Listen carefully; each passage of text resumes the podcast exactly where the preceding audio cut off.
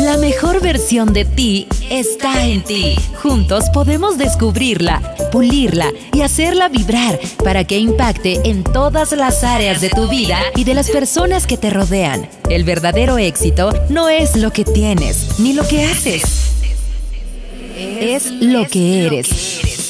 Todos son bienvenidos a Tu carácter, tu destino. El podcast. Saber mucho no te hace sabio saber cómo usar lo que sabes, eso te hace sabio.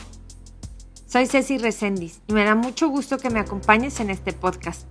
Si es la primera vez que estás aquí, te doy la bienvenida. Y si eres de las personas que cada semana me acompaña, te felicito por seguir en este proceso de transformación hacia tu mejor versión, desarrollando las cualidades del carácter de Jesús que hay en ti. La sabiduría siempre se ha asociado con la vejez pero en realidad es el número de experiencias que uno haya tenido en la vida lo que nos lleva a la sabiduría, junto con la reflexión que hagamos de esas experiencias y las lecciones que hayamos aprendido. La inteligencia en bruto tampoco parece ser un requisito para ser sabio. Según un estudio del Instituto Max Planck para el Desarrollo Humano y la Educación, la inteligencia solo es responsable del 2% de la sabiduría. Hay mucha gente lista que trabaja de forma rápida y eficaz, pero no es capaz de desarrollar nuevas soluciones a los problemas, ni ofrecer consejos valiosos. Interesante, ¿verdad? El sabio puede cambiar de opinión, el necio nunca. Una habilidad que define a los sabios es la capacidad para mirar más allá de sus deseos personales. Los sabios no creen que el mundo sea un lugar en el que se gane o se pierda. Encuentran maneras de beneficiar a los demás que también les benefician a ellos mismos. La sabiduría implica estar siempre abierto a la crítica y no aceptar las cosas como son solo porque siempre han sido así. Los sabios buscan siempre una manera mejor de hacer las cosas. Por defecto, todos tenemos prejuicios valoramos con rapidez las acciones de los que nos rodean para poder etiquetarlos como bueno o malo.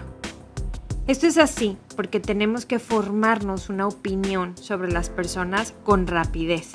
Y también es algo que hacen las personas sabias, pero a diferencia del resto, los sabios son capaces de hacer este juicio primerizo teniendo más en cuenta las cualidades que los defectos de las personas y lo cambian en cuanto es necesario.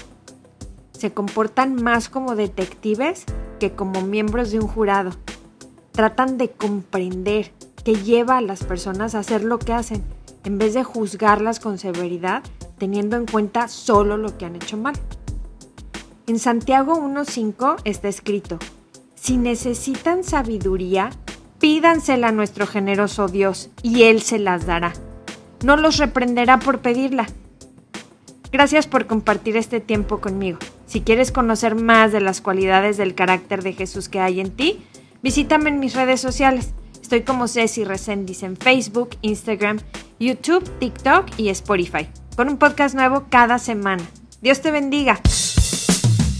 Gracias por escuchar Tu carácter, tu destino, el podcast suscríbete y comparte a las personas que crees que los puede llevar a encontrar su mejor versión también.